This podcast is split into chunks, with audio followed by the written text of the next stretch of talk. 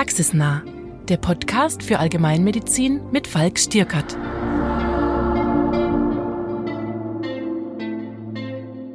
Hallo und herzlich willkommen zum Team-Podcast Praxisnah. Mein Name ist Falk Stierkart, ich bin Facharzt für Allgemeinmedizin und ich freue mich heute ganz besonders, den Autor des neuen Standardwerks in der Allgemeinmedizin, Herrn Professor Schenoten, begrüßen zu dürfen. Hallo. Hallo. Ich ähm, freue mich auf das Gespräch. Wir haben im Vorfeld schon ähm, ein bisschen miteinander rumphilosophiert äh, zum Thema Vorsorgeuntersuchungen, Screening-Untersuchungen in der Allgemeinmedizin und ähm, die verschiedenen Aspekte, die da ja äh, sich spannen zwischen äh, wirtschaftlicher Sinnhaftigkeit und medizinischer Sinnhaftigkeit ähm, beleuchtet. Vielleicht fangen wir ganz einfach an, Herr Professor Chenot. Was ist denn eine sinnvolle Vorsorgeuntersuchung? Welche Kriterien muss die erfüllen? Ja, da habe ich schon eine Kritik, die beantworte ich gar nicht so. Die Idee, dass es eine Vorsorgeuntersuchung ist, ähm, das trifft auf Untersuchungen nicht zu. Also ähm, das sind eigentlich zum größten Teil Früherkennungsuntersuchungen, weil die verhindern ja nicht, man kann ja nicht vorsorgen, dass man eine bestimmte Erkrank Erkrankung kriegt. Das ist nicht möglich, sondern man möchte diese Krankheit früh erkennen und dann behandeln. Also eine Vorsorgemaßnahme wären zum Beispiel Impfungen. Und das ist aber keine Untersuchung. Stimmt, im Grunde genommen ist es eine Screening-Untersuchung, über die wir reden. Genau, wenn wir über Screening-Untersuchungen reden, dann muss man, dann sollte man den Begriff Vorsorge auf, eigentlich nicht in den Mund nehmen, weil tatsächlich der falsche Eindruck entsteht, und das wissen wir aus Patientenbefragungen, ähm, wenn ich regelmäßig zu den Krebsfrüherkennungsuntersuchungen hingehe, bekomme ich den Krebs nicht. Und das ist natürlich Unsinn, das ist jedem sofort klar, der darüber nachdenkt sondern ähm, wenn ich zu Krebsfrüherkennungsuntersuchungen gehe oder anderen Früherkennungsuntersuchungen, dann ähm, kann eventuell, und das ist genau der Knackpunkt, dann kann eventuell eben halt der Verlauf der Krankheit positiv beeinflusst werden und ich kann dann einen Vorteil haben durch die frühere Erkennung. Das muss aber nicht so sein. Jetzt heißen diese ähm, Untersuchungen aber auch ganz offiziell zum Beispiel, und ich weiß, das Thema triggert Sie so ein bisschen, Hautkrebsvorsorge. Ja, da kann man sich auch ein bisschen drüber streiten. Also ich glaube, es gibt tatsächlich Hautkrebsvorsorge. In dem Sinne, ähm, dass es sehr sinnvoll ist, ähm, dass sie keine Sonnenbrände erleiden, dass sie nicht bei ähm, zur Mittagszeit lange Zeit in der Sonne sind und dass sie nicht in ein Sonnenstudio gehen. Das ist tatsächlich, das könnte man als Vorsorge bezeichnen. Und ähm, da ist eher eine ordnungspolitische Frage, wer für die sogenannte Primärprävention, also wo es wirklich darum geht, dass ich eine Krankheit nicht bekomme, wer da zuständig ist, ob die Hausarztpraxis wirklich der ideale Ort ist, an dem zum Beispiel Eltern aufgeklärt werden, weil Sonnenbrände im Kindesalter besonders ähm, schädlich sind, ähm, dass sie eben halt ihre Kinder vor Sonne schützen oder dass sie darauf achten, dass es über dem Sandkasten im Kindergarten ein Sonnensegel gibt. Und da bin ich nicht ganz so fest von überzeugt, dass die Hausarztpraxis da der ideale Ort ist. Was wir in der Hausarztpraxis tatsächlich machen, ist eher die Früherkennung, wo es darum geht, ähm, Hautkrebs möglichst früh zu finden in Stadien, wo man ihn kosmetisch günstig oder auch bei Melanomen ähm, dann noch entfernen kann, bevor Metastasen da sind und eine wesentlich intensivere Therapie gemacht werden muss. Wir nutzen in der Allgemeinmedizin trotzdem relativ häufig das Wording Vorsorge. Wir unterhalten uns über Vorsorgeuntersuchungen und wenn man ehrlich ist, ähm, besteht auch ein nicht unerheblicher Teil unserer Einkünfte aus Einkünften aus Vorsorgeuntersuchungen, wie zum Beispiel des Gesundheitschecks oder der Aortenaneurysmenvorsorge oder wir haben Hautkrebsvorsorge genannt. Welche dieser Untersuchungen, die wir in der Allgemeinmedizin durchführen, sind denn tatsächlich wissenschaftlich belegt, dass man sagen kann, jawohl, wenn das gemacht wird, dann profitiert der Patient davon oder profitiert zumindest einer von so und so viel Patienten davon? Ja, das ist ganz schwierig.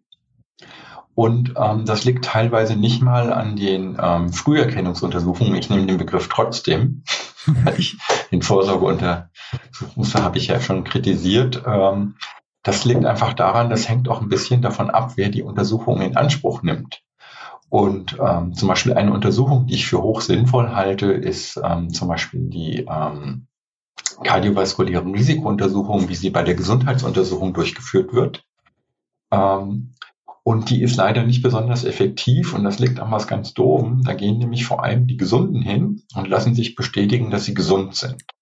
Und die Menschen, die am ehesten davon profitieren könnten, dass man dort zum Beispiel ähm, ihr Rauchen adressiert oder ähm, ihren hohen Blutdruck entdeckt oder über andere ähm, ungünstige Faktoren redet, die nehmen genau an diesen Untersuchungen nicht teil. Da gibt es auch ein Fachwort für aus der Epidemiologie, das ist der sogenannte Healthy Volunteer Bias. Und der führt dazu, wenn nur die Gesunden die ähm, Früherkennungsuntersuchungen wahrnehmen, dass dann einfach kein Effekt dieser Maßnahmen eintritt. Weil die ohnehin gesundheitsbewusst sind. Weil sie ohnehin. Es, es gibt ein sehr schönes, ich gehe mal, ich mache mal einen Ausflug in die Zahnmedizin. Da ist das auch so, mittlerweile haben Kinder alle so gute Zähne, dass man eigentlich genau weiß, man muss nur in die sozialen Brennpunktviertel gehen, weil man in den wohlhabenden ähm, Stadtbereichen wird man keine Kinder mit Karies finden. Ähm, das ist sozusagen nicht notwendig, dass da der Schulzahnarzt kommt. Das ist zum Beispiel relativ gut etabliert. Und wo wir besser werden müssen und wo die Hausarztpraxis, wo ja ähm, ein großer Teil der Bevölkerung doch regelmäßig hingeht, ähm, ein guter Ort ist, eben halt die Menschen zu erkennen und ähm, eine Denke dabei ist natürlich, wenn ich jetzt ähm, Menschen extra rausgreife, um ihnen ein Angebot, dann könnten ähm, zu unterbreiten für eine Früherkennungsuntersuchung, dann könnten die sich ja, ähm, ja sozial stigmatisiert fühlen. Und deswegen ist es so viel angenehmer, wenn man einfach sagt, so alle müssen das machen. Aber das ist nicht besonders effizient, weil wir verschwenden ja sehr viel knappe ärztliche Arbeitszeit und auch Gesundheitsressourcen ähm, mit Gesunden. Wenn wir ähm, eine sehr niedrige Rate an Menschen haben, wo wir überhaupt was finden, was man ähm, dann besser machen kann und wo man für die Menschen dann auch einen Vorteil rausholen kann. Wir hatten im Vorfeld über einen Patienten gesprochen, den ich sehr spannend fand und wir wollen in unserem neuen Podcast-Format ja auch immer ein bisschen uns an Patienten entlang hangeln und schauen, wie können denn diese CME-Beiträge, über die wir sprechen, äh, ganz konkret in der Praxis Einfluss haben? Worum geht's da eigentlich genau? Und der Patient, über den Sie mir berichtet haben, der hat ein ganz ähm, ja dramatisches Schicksal ähm, aufgrund einer Vorsorgeuntersuchung erlitten. Also das kann oder Früherkennungsuntersuchung. Also das kann auch nach hinten losgehen. Erzählen Sie doch mal. Ja, also grundsätzlich ist ja erstmal die Annahme, ähm, dass Untersuchungen nicht schaden können. Das ist aber gar nicht so, dass Untersuchungen nicht schaden können, weil wenn in einer Untersuchung was gefunden wird, und das ist diesem Patienten passiert, der hat eine nicht indizierte Untersuchung der Halsschlagader bekommen, weil es ihm schwindelig war. Und ähm, man kann halt eben bei der ganzen Sache nicht nur die Halsschlagader angucken, die auch völlig in Ordnung war, man hat dabei halt eben in seiner Schilddrüse einen Knoten gesehen. Und das hat ihn dann halt eben so umgetrieben und ähm, dass er sich den Knoten hat entfernen lassen. Und wie das so ist, ähm, jetzt hat er auf einmal einen chirurgischen Eingriff gehabt, weil ein Schilddrüsenknoten gefunden worden ist. Und bei diesem Schilddrüsenknoten ist leider sein Stimmband verletzt worden und er hat danach eine Stimmbandlähmung gehabt. Und da hat er einen, und außerdem hat er noch eine postoperative Komplikation gehabt. Also ist nicht nur der, der Stimmband, also er hatte auch einen längeren Krankenhausaufenthalt wegen einer Infektion, ähm, die nach der Operation aufgetreten ist. Und so hat eine nicht indizierte Untersuchung, weil wir eigentlich uns ziemlich einig sind, dass Schwindel kein guter Grund ist, ähm, bei einem relativ jungen Mann ähm, eine Untersuchung der ähm, Halsschlagader durchzuführen mit Ultraschall, weil die bei einem, er war Nichtraucher, er hatte keinen erhöhten Blutdruck und keine Familie, familiären Risikofaktoren. Die Untersuchung hätte eigentlich, egal was rausgekommen wäre, keine richtige Konsequenz gehabt. Und dann hatte sie aber eine Konsequenz, eine unerwartete, und es kam dann halt zu einer Verkettung unglücklicher Umstände. Und das ist was, was sehr häufig passiert, wenn man ohne gute, also das ist ja ein Unterschied, das muss man sich ganz klar machen. Wenn ich jemanden untersuche, der kommt und er sagt, er hat ein Problem, dann habe ich eine sehr gute, wir reden als Epidemiologen dann von Vortestwahrscheinlichkeit, dass ich dann was finde und dass das für den Patienten und für die Krankheit auch relevant ist. Und je schlechter der Grund für eine Untersuchung ist, umso geringer ist die Chance, dass ich was finde. Und wenn ich dann doch einen Zufallsbefund habe, und Zufallsbefunde kommen halt häufig vor und die weiter abgeklärt werden müssen, das nennt man dann Englisch Cascade of Care, dann kann mir halt bei der Abklärung, insbesondere wenn sie invasiv stattfindet, wie in diesem Fall, ähm, hat er sich ja dann ähm, entschieden, ähm, eine Schilddrüsenoperation machen zu lassen, wobei ich jetzt nicht mehr ganz genau sagen kann, warum da keine Feinnadelpunktion durchgeführt worden ist. Oh, das ist meistens eine finanzielle Geschichte. Die Kollegen, die das bei uns machen oder jetzt auch nicht mehr machen, sagen, das lohnt, das lohnt sich schlicht nicht. Ja, das ist ein Problem und dass die Leute zum Beispiel vor der Entfernung von Schilddrüsen nicht gut untersucht werden, das hat hier ähm, ähm, ein sehr guter endokrinologischer ähm, Chirurg, der Herr Bartsch aus Marburg, der hat darüber ja publiziert und hat gezeigt, dass die meisten Menschen, die ähm, zum Beispiel einen Schilddrüsenknoten entfernt bekommen, vorher eigentlich gar keine angemessene Untersuchung hatten und dass die meisten von diesen Schilddrüsenoperationen eigentlich vermeidbar gewesen wären. Jetzt ist es ja doch häufiger so, ich habe es gerade erst vor zwei Stunden in der Sprechstunde erlebt, dass Patienten kommen und sagen, bei mir ist schon seit einem halben Jahr nicht mehr Blut abgenommen worden und seit einem Jahr kein Ultraschall mehr gemacht worden. Wir müssen unbedingt mal wieder ähm, das Ganze checken und kontrollieren. Und tatsächlich sind diese Gespräche, die darauf folgen, oft sehr anstrengend und weder für Patient noch Arzt befriedigend, weil die rennen dann halt zu jemandem anders, der das macht. Wie gehen Sie denn mit diesem, mit, mit diesem Problem um? Also ich bin ja selber äh, zwei Tage die Woche als Hausarzt tätig und ähm, erlebe das Problem natürlich genauso, dass es einen ganz, ganz großen Wunsch nach Untersuchungen gibt und, ähm, und dieser Wunsch entspringt ja meistens einem Wunsch nach Sicherheit. Und ähm, das gelingt natürlich nicht immer und auch nicht mit allen Patienten, aber ich finde, das ist eine ganz spannende ähm, Situation. Wenn ein Patient einen Wunsch nach Untersuchungen hat, dann kann man da ein bisschen drauf eingehen, warum denn dieser Wunsch da ist. Also oft kann man dann ähm, auslösende Faktoren rausfinden, nicht immer. Manchmal ist es einfach so, das müsste man so machen. Und ähm, mir gelingt es natürlich nicht, allen Patienten ihre, ähm, ich sage jetzt mal, nicht sinnvollen Untersuchungswünsche auszureden und selbstverständlich muss ich denen manchmal auch nachgeben. Aber als ärztliche Haltung finde ich das nicht gut.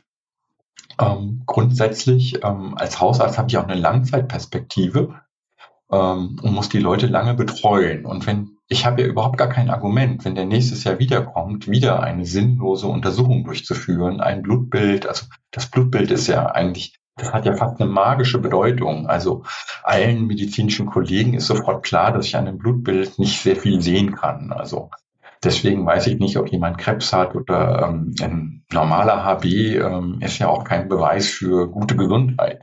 Man kann ja trotzdem schwer krank sein. Dem und das kommt natürlich auf die Patienten an. Es gibt Patienten und das ist halt eben auch das Problem, wenn man bei einem Professorhausarzt reinläuft, die sind dann überfordert wenn ich mit denen tatsächlich, das habe ich natürlich schon gemacht, ähm, diskutiert habe und habe natürlich auch schon Schiffbruch erlitten, ähm, wenn ich einfach ähm, zu komplexe Zusammenhänge von meinen Patienten gefordert habe. Ich kann auf der anderen Seite sagen, dass ich eine sehr, sehr hohe Dankbarkeit erlebe bei Patienten ähm, für Ehrlichkeit, nämlich Ehrlichkeit, dass ich zum Beispiel mit einem Blutbild keineswegs weiß, ob jemand gesund ist. Und wenn wir das Gespräch darauf lenken können, warum glauben Sie denn, dass Sie nicht gesund leben? Was läuft denn nicht? Und manchmal kommt dann raus, ähm, ja, ich rauche und ich schäme mich dafür und ich würde gerne aufhören. Und dann können wir das Gespräch in eine ganz andere, sinnvollere Richtung schieben ähm, und können vielleicht ähm, das, was wirklich das Problem ist, das Rauchen oder das Übergewicht oder ähm, angehen, statt eine Pseudo-Untersuchung zu machen, die für den Patienten einen Vorteil hat. Und das Tragische ist, dass man nicht nur im Kopf haben muss den Vorteil für den Patienten, sondern es nimmt ja auch Geld und Arbeitszeit bei mir weg, die nichts bringt, die bezahlt werden muss und die für wirklich Kranke fehlt. Deswegen finde ich eine Debatte darüber, dass wir unnötige Untersuchungen unterlassen, die nachweislich nicht sinnvoll sind, ähm, ganz, ganz wichtig. Jetzt könnte man natürlich argumentieren, ähm, was schadet es denn dem Patienten einmal im Jahr in den Bauch reinzugucken und zu gucken, dass in der Leber noch alles in Ordnung ist und dass er kein Pankreaskarzinom hat und dass die Blasenwand in Ordnung ist und die Milz auch nicht besonders groß. Stört ja nicht. Das ist genau wie mit der Schilddrüse. Wenn ich dann ähm, was finde, ähm, dann muss es ja einen Vorteil haben. Und das haben wir eigentlich ziemlich gut untersucht. Ähm, das war nur eine kleine Fußnote in dem Artikel. Wir haben ja ähm, hier bei uns die sogenannte CHIP-Studie ähm, laufen. Die CHIP-Studie, da werden ein paar tausend Menschen alle fünf Jahre komplett durchuntersucht. Die bekommen Ganzkörper-MRT, äh, da werden Stuhlproben äh, genommen, äh, da wird ähm, große Mengen Blut abgenommen, da werden über 200 Blutparameter bestimmt. Ähm, diese Patienten sind übrigens sehr anstrengend, weil sie die auch kriegen. Und der Grund, warum die Menschen sich einen ganzen Tag lang durchuntersuchen lassen, einschließlich eine Stunde ruhig liegen im MRT, ist, ähm, die möchten so gerne mehr über ihre Gesundheit erfahren. Und aus dieser Studie wissen wir, dass da eigentlich keiner gesund rausgeht. Und ähm, also wie, das wie ist gehen die raus? Also das wäre interessant. Naja, die gehen da nicht. Also erstens ähm, gibt es niemanden, bei dem die 200 Laborwerte, die sie mitkriegen, wir bestimmen übrigens noch viel mehr, was sie nicht mitkriegen, ähm, da ist immer einer auffällig. So, die Patienten kriegen die mit, laufen dann aber bei ihrem Hausarzt auf. Und da ich in der Region arbeite, natürlich auch mal bei mir, da werde ich Opfer meiner eigenen Forschungstätigkeit. und ähm, kann da mit ihnen diskutieren, warum fünf Werte ähm, nicht ganz in Ordnung sind. Und dann kann ich mich über Dinge wie Messvarianz, ähm, falsch festgelegte Referenzintervalle und äh, Messfehler unterhalten. Und oft hat das zur Folge, dass dann tatsächlich im ambulanten Bereich Folgekosten entstehen, weil ich diesen Wert kontrollieren muss. Und dann gibt es was, das nennt man Regression to the Mean. Der ist dann meistens, wenn ich den kontrolliere, normal. Die Blutuntersuchungen sind ein Problem. Noch viel krasser ist das Ganzkörper-MRT. Als wir angefangen haben, Ganzkörper-MRTs zu machen, haben wir eigentlich bei jedem was gefunden. Und daraufhin hat man ein sogenanntes, das heißt auf Neudeutsch Adjudication Committee eingeführt. Und dann haben wir nur noch die allerwichtigsten Befunde mitgeteilt. Es haben aber trotzdem zehn Prozent aller Menschen, die sich bei uns ins Ganzkörper-MRT legen, bekommen einen Befund mitgeteilt. So, und da könnte man ja sagen, super, warum kriegen nur die Chip-Probanden so eine tolle Untersuchung und nicht der normale Mensch beim Check-up? Und da möchte ich Sie gleich warnen, das Ganzkörper-MRT ist berüchtigt dafür und das konnten wir auch zeigen. Diese Menschen, die haben wir nachverfolgt, ähm, die haben eigentlich, die haben zugestimmt, dass wir ihre ähm, kassenärztlichen Versorgungsdaten, also die GOP-Abrechnungen, was die Kollegen dann ambulant gemacht haben. Und wir sehen, sobald das Ganzkörper-MRT um ist, die, die da eine Rückmeldung bekommen haben, die gehen dann sofort zum niedergelassenen Ärzten und nehmen dann unglaublich viel Bildgebung, Laboruntersuchungen anderes in Anspruch. Und das ist jetzt nicht wie ein Peak sozusagen, dann wird das einmal geklärt und dann kommt nichts raus, sondern das wird jetzt ständig weiter kontrolliert. Ab diesem Zeitpunkt haben diese Menschen die ganze Zeit erhöhte ähm, Inanspruchnahme von Gesundheitsdienstleistungen da nicht alle Menschen bei uns das MRT bekommen, konnten wir da eine Art Pseudo-RCT machen. Also man kann dann den ähnliche Personen, die das nicht bekommen haben, zumatchen. Und wir haben geguckt, ob das einen Vorteil auf Überleben hat oder auf Krebsdiagnosen, ob da mehr Krebsdiagnosen und ähnliches gefunden wird. Wir können einfach nur sagen, wenn du unglücklich werden willst und gerne mehr Medizin in deinem Leben haben willst, dann machst du ein Ganzkörper-MRT. Wer viel misst, misst viel Mist, so heißt es. Genau, weil es führt dann halt eben, dass anatomische Varianten oder unbedeutende Befunde ähm, eben halt dazu führen, dass dann Folgeeingriffe. Wir konnten auch zeigen, dass die Zahl der Koloskopien, der ähm, Biopsien, also danach, wir haben auch die Abrechnungsdaten von den Pathologen, danach ähm, kommen die Pathologen in Business. Und es hat wirklich, es bringt keinen Vorteil, was ähm, mehr Krebs erkennen und es gab auch auch keinen Überlebensvorteil in der Gruppe, die das Ganzkörper-MRT hatte. Wir haben einfach nur mehr Kosten verursacht, mehr medizinische Zeit beansprucht. Und jetzt kommt immer wieder der Public Health Gedanke, den wir aber immer mitdenken müssen, wenn wir uns mit gesunden Menschen beschäftigen. Diese Zeit fehlt uns für die Versorgung von Kranken. Und da haben, die, die dürften dadurch einen Nachteil haben, wenn wir keine Zeit mehr haben. Ja, nicht nur. Und von den ne? Ressourcen wollen wir gar nicht reden. Also, dass wir das ja auch alle bezahlen müssen mit unseren Kassenbeiträgen. Nicht, nicht nur. Ich würde äh, auch noch einwenden, dass jemand, dem man sagt, du hast da was, ja, was auch immer das ist, ähm, nicht unbedingt psychisch unbehelligt da rausgeht. Also ähm, weiß nicht, ob sie das gemessen haben, aber wie das haben wir auch geguckt. Dann eine Angststörung oder wie auch das immer. Das ist was, was sie sicher schon beobachtet haben, dass Menschen dann halt eben wie Panikattacken nach Diagnosen haben oder nach Verdacht auf. Oft ist es ja nicht nicht ganz klar. Ich würde gerne auf eine spannende Sache, die demnächst entschieden wird, hinweisen, die für uns Hausärzte eine große Rolle spielen wird. Im Moment wird nämlich gerade ähm, das Screening auf ähm, Lungenkrebs bei Rauchern beraten im gemeinsamen Bundesausschuss. Das ist ein wunderbares Beispiel ähm, und das hat mehrere Dimensionen, die in der Präventionsmedizin eine, eine Rolle spielen, die da spannend sind. Ja, ich weiß nicht, ob Sie das schon mal hatten in der Sprechstunde, dass ein Raucher kommt und sagt, er hat jetzt Angst vor Lungenkrebs, meistens wenn jemand anderes das bekommen hat und er hätte jetzt gerne ein Röntgenbild der Lunge. Ich, ich, haben Sie das schon mal erlebt? Nee, tatsächlich nicht. Die meisten Raucher wollen es gar nicht wissen. Ach so, ja, ich habe das schon ein paar Mal gehabt. Die kriegen dann Angst und ähm, ist auch teilweise nicht so gut gegangen. Also man hat ja nicht nur immer gute ähm, Arzt-Patienten-Kommunikation. Und eigentlich ist es so, dass ein Röntgenbild der Lunge ähm, da überhaupt nicht hilfreich ist, ähm, weil wenn Sie den Tumor schon im Röntgenbild auf der Lunge Jetzt gut sehen können, dann ist es eigentlich im Regelfall oft schon zu spät. Was man da machen muss, das ist ein Low-Dose-Spiral-CT. Das dürfen wir aber, ähm, also das dürfen wir einfach so nicht machen, wenn jemand keinen konkreten Hinweis hat, dass wir ein ähm, Tumor vermuten, weil wir, das ist ja keine vorgesehene Präventionsleistung, die die Kasse zahlen muss. Und tatsächlich hat es jetzt Studien gegeben, die zeigen konnten, dass man bei ähm, Menschen, die 50 Pack-Years voll haben mit Rauchen, ähm, dass die tatsächlich, wenn man denen ein Lodo-Spiral-CT, dass man dort einige Tumoren so früh finden kann, dass man sie dann kurativ behandeln kann. Und das wird gerade im gemeinsamen Bundesausschuss diskutiert, ob für diese Patientengruppe das Low-Dose-Spiral-CT angeboten wird. Ist auch ein zweischneidiges Schwert. Wenn das jetzt tatsächlich Kassenleistung wird, würde ich mit jedem Patienten, also mit jedem Raucher, für den das in Frage kommt, genau besprechen. Du weißt schon, dass in dem Low-Dose-Spiral-CT nicht rauskommt, was die meisten so banal, ähm, ich habe Lungenkrebs oder nicht, sondern jeder Test hat ja immer vier Ergebnisse.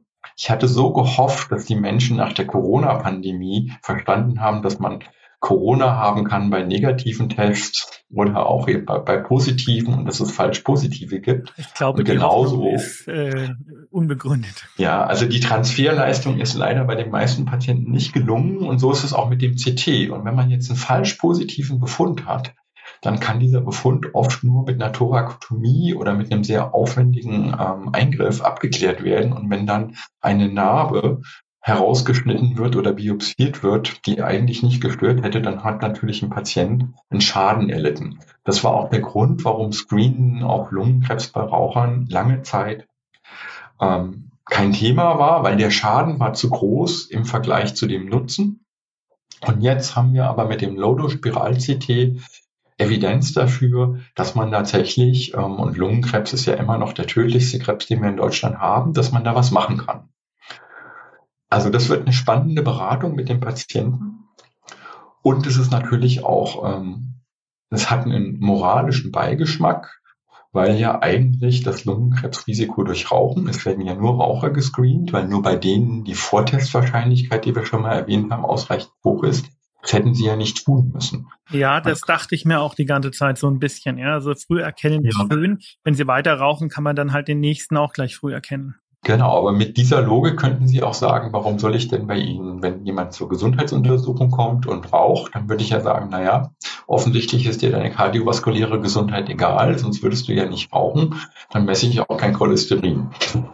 Dafür gibt es glücklicherweise den Ethikausschuss, um sowas zu entscheiden. Ja, dafür gibt es den Ethikausschuss, dass wir es nicht ähm, entscheiden müssen, aber tatsächlich wird hier ein, ich sage jetzt mal ein, wenn man Rauchen als ein Fehlverhalten man könnte Rauchen ja auch als Krankheit auffassen, das wird es aber interessanterweise nicht, weil zum Beispiel die ähm, Tabakentwöhnung, die wird nicht bezahlt. Das ist zum Beispiel was, was mich stört. Ich halte es für absolut sinnvoll, dass Hausärzte von all ihren Patienten den Raucherstatus erfragen. Aber als Hausarzt kann ich natürlich sagen, ja, warum soll ich denn das denn machen? Weil wenn dann die Frage kommt, ähm, ja, was machen wir dann?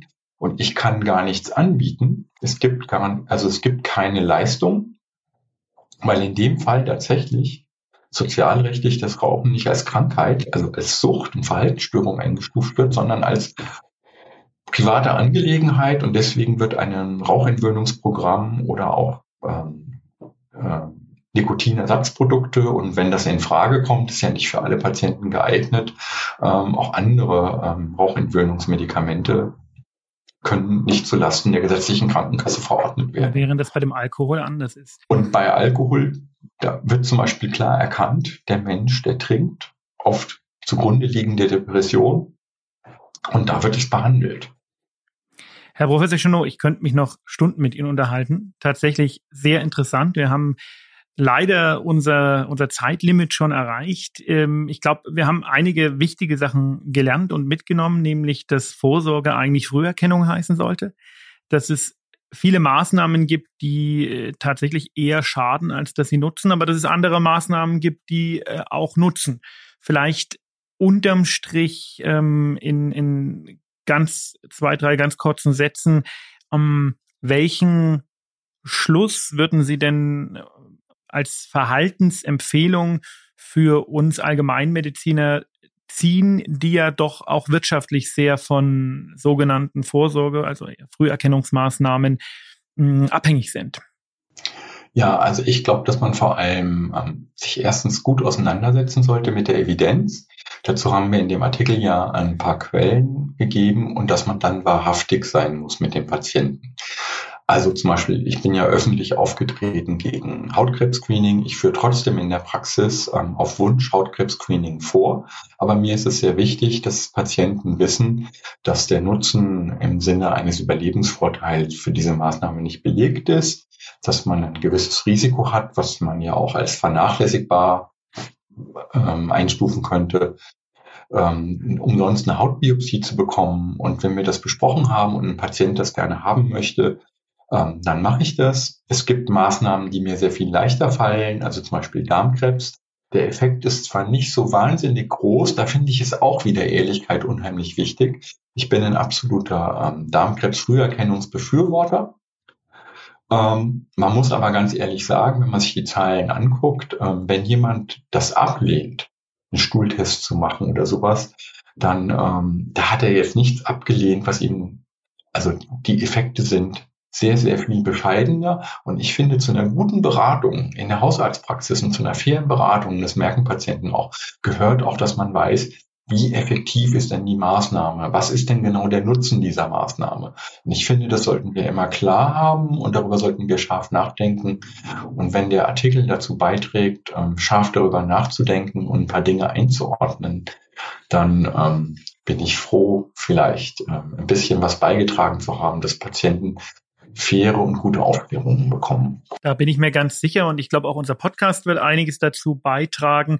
In diesem Sinne darf ich mich bei Ihnen ganz recht herzlich bedanken. War ein wirklich sehr interessantes Gespräch. Ich habe mich auch sehr darauf gefreut, weil wir im Vorfeld schon ganz interessante Diskussionen hatten. In diesem Sinne wünsche ich Ihnen noch einen schönen Tag und alles Gute. Dankeschön. Wiederhören. Wiederhören. Das war Praxisnah der Podcast für Allgemeinmedizin mit Falk Stierkert. Den CME-Beitrag zum Podcast finden Sie in der Zeitschrift Allgemeinmedizin Up to Date beim Thieme Verlag. Den Link dazu finden Sie in den Show Notes. Praxisnah ist eine Produktion der Georg Thieme Verlag KG. Skript und Interview Falk Stierkert. Moderation Anja Jahn. Projektleitung Dr. Ute Mader. Cover Nina Jenschke und Produktion Daniel Dünchem.